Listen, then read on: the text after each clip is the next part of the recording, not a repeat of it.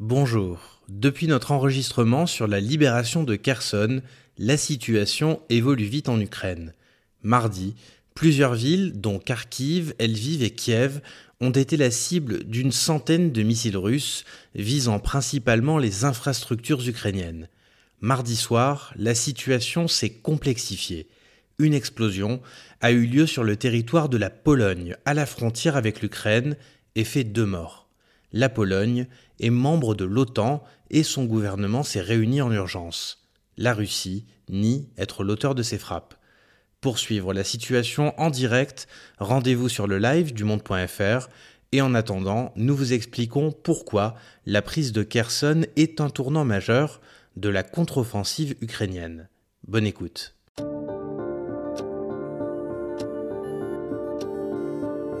Bonjour, je m'appelle Jean-Guillaume Santi et il est l'heure du monde.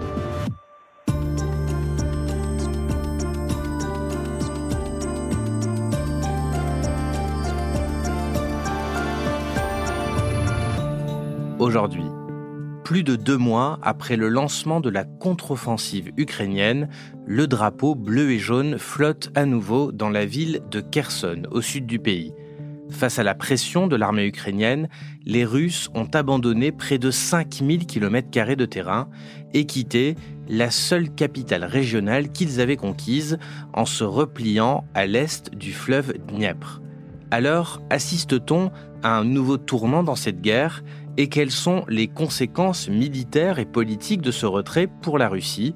Pour répondre à ces questions, Rémi Ourdan, envoyé spécial du Monde en Ukraine, qui se trouve actuellement à Kherson et qu'on va tenter de joindre, et Emmanuel Grinspan, spécialiste de la Russie.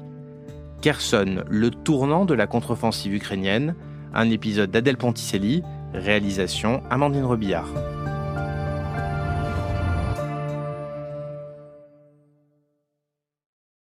Bonjour Rémi. Bonjour. Rémi, tu es actuellement à. Alors la ville est encore privée d'eau, d'électricité et de communication et tu as dû t'installer dans ta voiture au pied d'une antenne pour nous appeler. C'est pour ça que le son ne va pas être très bon, mais on va essayer quand même. Alors toi, tu es arrivé samedi dernier à l'aube et tu étais l'un des premiers journalistes sur place.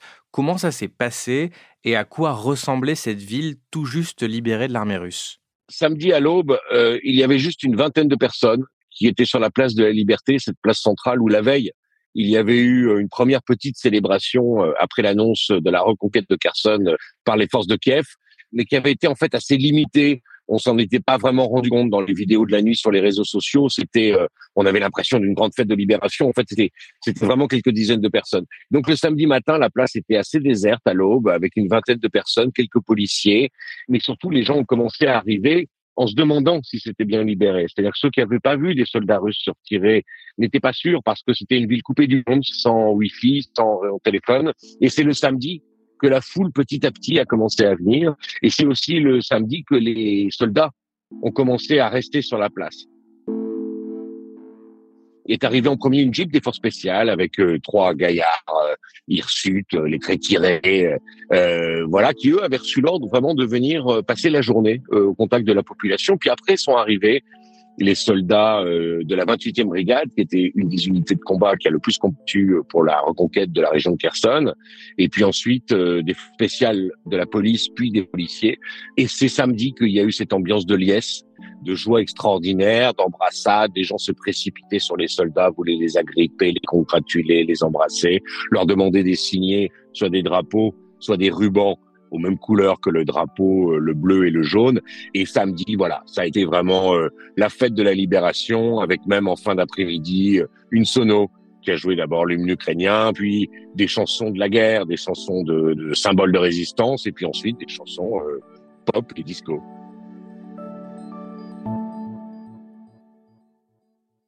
Tu racontes dans ton reportage que cette liesse a surpris les soldats.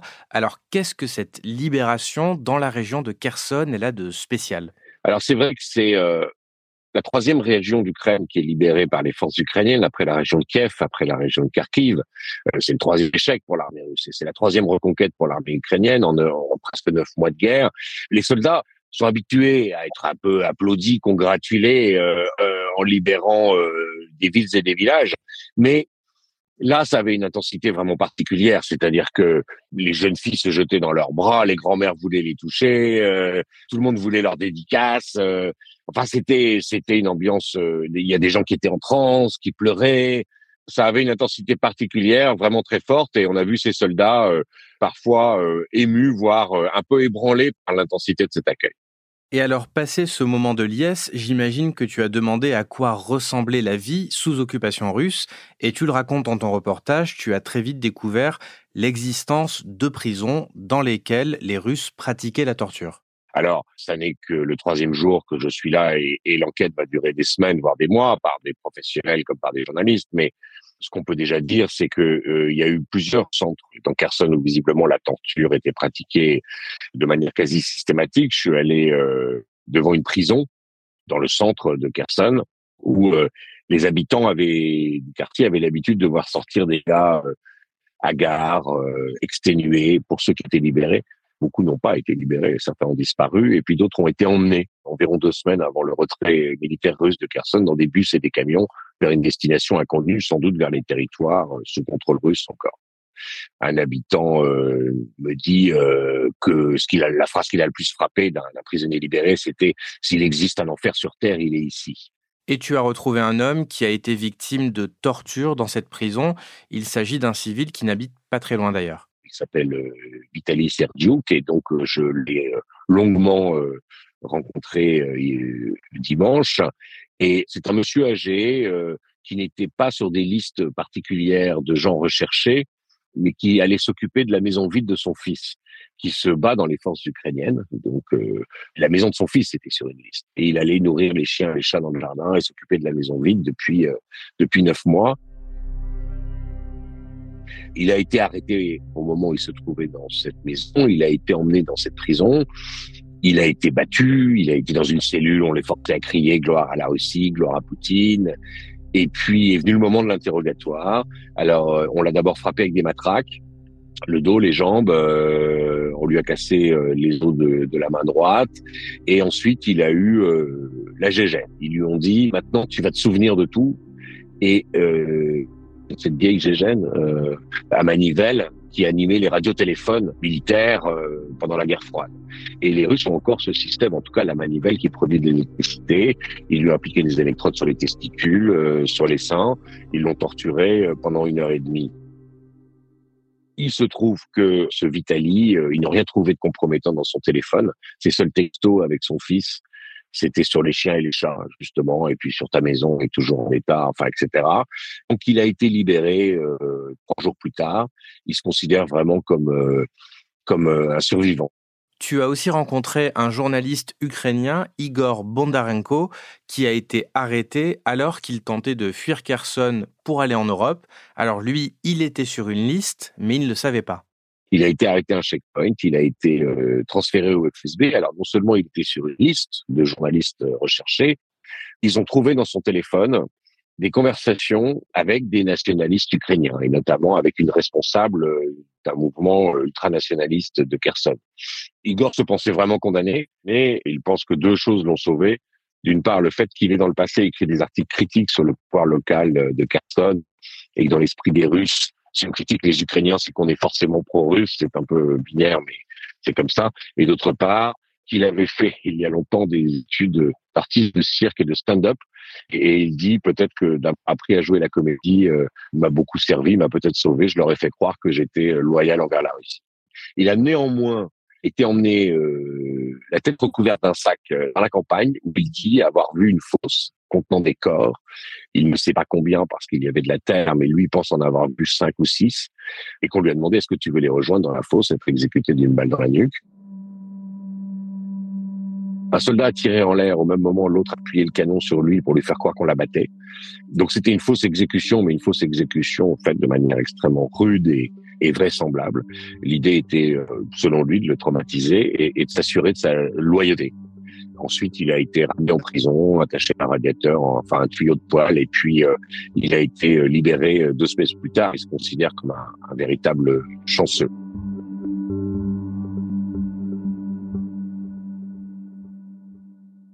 Rémi, toi qui suis l'armée ukrainienne depuis un certain temps, comment est-ce que tu expliques leurs victoires successives malgré une force de frappe qu'on disait inférieure? Il y a euh, une vaillance au combat, une créativité dans les plans de bataille et une détermination que n'ont peut-être pas les soldats russes envoyés à l'étranger, qui fait que déjà, euh, euh, ces forces ukrainiennes ont sauvé la capitale Kiev au début de la guerre. Ils pensent qu'ils souffrent beaucoup. La puissance de feu russe est colossale. Les deux camps perdent beaucoup d'hommes. Mais les Ukrainiens ont toujours eu confiance dans le fait qu'ils allaient reconquérir des territoires.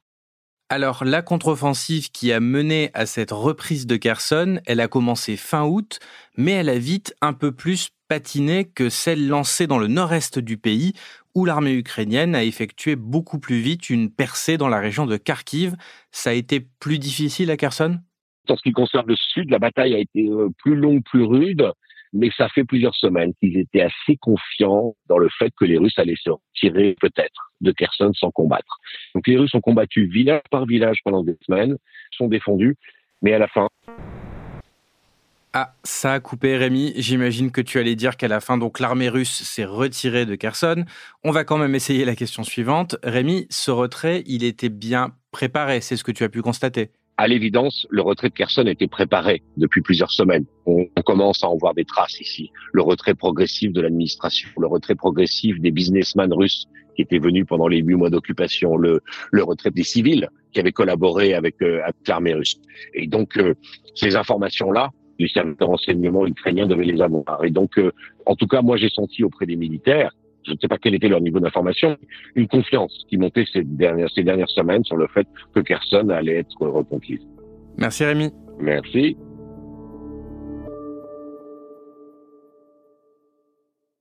Emmanuel, on va passer maintenant avec toi aux conséquences de ce retrait russe. Est-ce que c'est un tournant important dans cette guerre? Est-ce que c'est un important revers militaire pour les Russes? Oui, euh, les Russes perdent 5000 km de terrain, c'est un des plus gros reculs depuis le début de la guerre. La rive droite, euh, pour les Russes, était une zone tampon qui servait à protéger des infrastructures cruciales, en particulier le démarrage du canal de Crimée qui alimente la péninsule en eau, et aussi euh, la principale ligne de chemin de fer qui ravitaille l'armée russe dans cette zone. Et c'est aussi la démonstration des capacités de l'armée ukrainienne qui dispose pas d'une forte supériorité numérique, mais qui parvient quand même à faire reculer un adversaire euh, disposant d'une puissance de feu bien supérieure. Et ça, l'armée ukrainienne l'a fait grâce à de meilleures tactiques, des armes plus précises de longue portée fournies par les Occidentaux, et grâce aussi à un très bon renseignement. Et du coup, euh, l'Ukraine démontre à ses alliés occidentaux, juste avant le G20, qu'elle fait un très bon usage euh, de l'aide et libère son territoire sans faire de victimes civiles. Et donc, du coup, elle coche toutes les cases. Mais dans la mesure où il s'agit d'un retrait de l'armée russe, est-ce qu'on peut parler d'une victoire de l'armée ukrainienne, sachant qu'elle est rentrée dans une ville qui était déjà vide? C'est quand même une victoire ukrainienne, bien sûr, parce qu'elle s'est battue depuis août là-dessus. C'était une des principales contre-offensives qui était très attendue par la population ukrainienne. Et encore une fois, c'est sur la route de la Crimée qui est l'objectif final euh, des Ukrainiens. Alors, la Russie, elle a préparé ce retrait depuis quelque temps. Comment est-ce que ça s'est passé? Est-ce qu'on peut dire au moins qu'elle a réussi son évacuation? C'est vrai qu'il faut reconnaître que les Russes ont réussi cette évacuation parce qu'on n'a pas retrouvé de larges euh, quantités, pour l'instant, de munitions. Les Russes ont réussi à détruire la plus grande partie de leur matériel euh, lourd qu'il n'était pas possible d'évacuer. Et l'armée ukrainienne n'a pas réussi à encercler un, grand groupe d'armées euh, russes. Donc visiblement, c'était préparé longtemps en amont et ça a été bien organisé. C'est un revers militaire, mais c'est aussi dans la démonstration de puissance de Vladimir Poutine un revers politique. Comment est-ce que ça a été annoncé en Russie? Ça a été préparé, la, population euh, russe a été préparée. Il y a trois semaines, le général en chef Sourovikine a annoncé des décisions difficiles. Il n'a pas précisé de quoi, mais tout le monde a compris entre les lignes qu'il s'agissait de la, rive droite du Dniepr. Et ensuite, le 9 novembre, Sourovikine a annoncé le retrait, mais en employant le mot de manœuvre. Je propose que nous prenions des positions défensives le long de la rive gauche du Dniepr. J'ai conscience que c'est une décision très difficile. En même temps, nous allons préserver la vie de nos soldats et la capacité de combat de nos unités. Les maintenir sur la rive droite ne sert à rien. Donc il a évidemment tourné ça de manière la moins négative possible. Il s'est exprimé en face du ministre de la Défense Shoigu et bien sûr Poutine était absent de cette rencontre. Il fait comme s'il ne se passait rien pour éviter que ça rejaillisse sur sa popularité. Ça fait quand même un certain nombre de mauvaises nouvelles depuis quelque temps pour Vladimir Poutine. Il a été obligé de recourir à une mobilisation partielle. Euh, un certain nombre de ses soldats racontent être euh, envoyés au front sans préparation. Maintenant, son armée doit se retirer de Kherson. Est-ce qu'il arrive à, maintenir une unité de la population autour de cette opération spéciale où il commence à y avoir beaucoup de grains de sable dans l'engrenage? On a beaucoup de mal à savoir ce qui se passe euh, au sein de la population russe puisque de toute façon, ils n'ont pas le droit de réagir euh, négativement à quoi que ce soit. D'ailleurs, euh, il y a un présentateur télévisé il n'y a pas longtemps qui a ironisé sur euh, la situation autour du retrait de Kherson. Il a dit on n'a pas le droit de critiquer la décision d'abandonner Kherson, sinon on tombe sous l'article punissant la discréditation de l'armée, et on n'a pas le droit non plus de féliciter l'armée pour ce retrait, puisque ce serait une fake news également passible de prison. Срок лишения свободы приблизительно такой же. Я в тюрьму не хочу. Donc les seuls mouvements qu'on voit aujourd'hui, ce sont euh, des dizaines d'épouses de soldats mobilisés qui réclament que leur mari soit mieux équipé et réellement entraîné avant d'être jeté en première ligne. Mais on n'a pas du tout de mouvement massif euh, anti-guerre en Russie.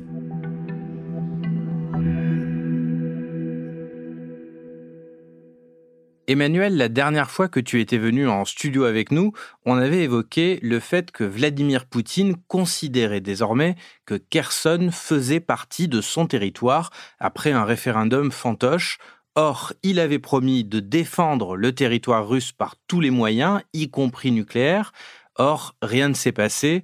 C'était du bluff? Oui, Poutine lui-même avait dit que ce n'était pas du bluff, et pourtant ça y ressemble de plus en plus.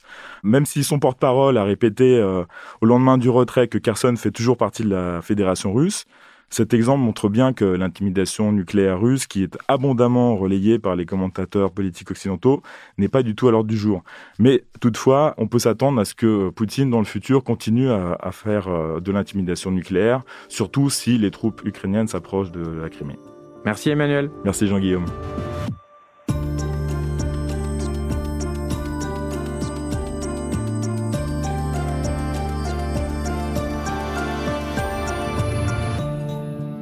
Retrouvez tous les reportages de Rémi Ourdan et les analyses d'Emmanuel Grinspan dans la rubrique Guerre en Ukraine en allant vous abonner sur notre site et poursuivre l'évolution de cette guerre en direct. Il y a le live du monde.fr qui vous donne les dernières infos jour et nuit. C'est la fin de l'heure du monde, le podcast quotidien d'actualité proposé par le journal Le Monde et Spotify.